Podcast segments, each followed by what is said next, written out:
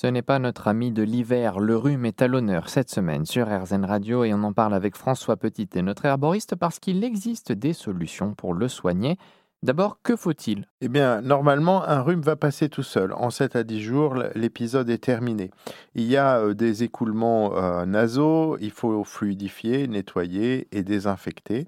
Et puis parfois, on a la sensation de nez bouché, donc une obstruction, il faut décongestionner. Et quand il y a des signes généraux comme des maux de tête ou une perte d'appétit, eh on peut aussi euh, combattre ces, euh, ces effets-là.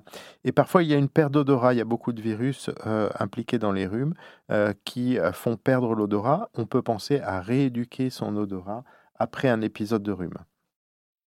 Un traitement avec des produits naturels pour éviter les médicaments, est-ce que c'est quelque chose qu'on peut envisager facilement? Alors, il y a des tas de choses qu'on peut faire avec les produits naturels. Je vous ai dit qu'il fallait euh, nettoyer, désinfecter. Euh, ça, c'est quelque chose qu'on peut faire avec du sérum physiologique ou de l'eau de mer. On a des solutions qui contiennent en plus un peu de soufre, un peu de cuivre. Euh, et ça, ça peut être intéressant parce que ça a un effet antiseptique. Il y a des solutions qui contiennent du manganèse. Cuivre et manganèse, c'est une bonne association anti-allergique. Donc voilà, ça c'est pour le nettoyage, mais on a aussi euh, beaucoup de euh, produits naturels qui sont des anti-infectieux, à la fois agissant sur les virus et les bactéries.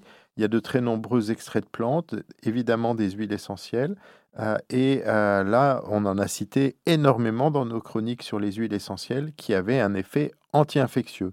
Il y a une autre substance qui est intéressante, qui est extrait de, la ruche des abeilles. En fait, c'est leur, anti-infectieux de la ruche, c'est ce qu'on appelle la propolis, qui peut être aussi intéressante dans les, dans les cas de, rhume.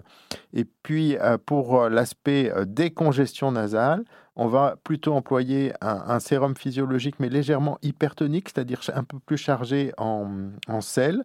Et puis aussi, là, des extraits de plantes qui peuvent être intéressantes parce qu'elles sont mucolytiques et qu'elles vont fluidifier donc le mucus. Quand on a un rhume, il y a un problème, c'est le nez bouché, la perte de l'odorat. Est-ce que vous avez quelque chose à nous proposer pour solutionner? Parce que ça fait partie des choses les plus handicapantes. Eh bien, quand euh, on a perdu l'odorat, en général, après un rhume, ça revient assez vite. Mais parfois, ça persiste un petit peu et c'est extrêmement gênant. Je pense à des métiers, par exemple, comme les œnologues qui ont euh, absolument besoin de, leur odorat dans leur métier. Et l'Institut euh, des sciences de la vigne et du vin a, créé, à la suite des épidémies de Covid, tout un protocole pour rééduquer son odorat.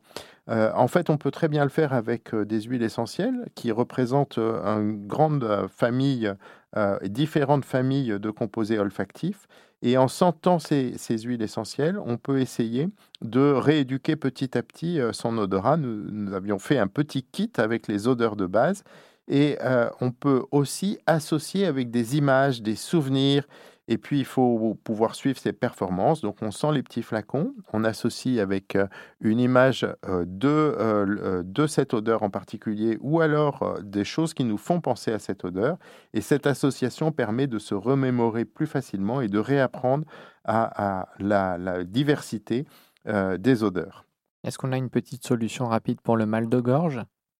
Eh bien là aussi, il y a des plantes qui sont intéressantes, et notamment par leur huile essentielle, parce qu'elles sont antivirales, antibactériennes, et puis il y a des plantes euh, qui euh, contiennent des mucilages, qui sont euh, des substances adoucissantes, donc qui vont agir sur les irritations au niveau de la gorge.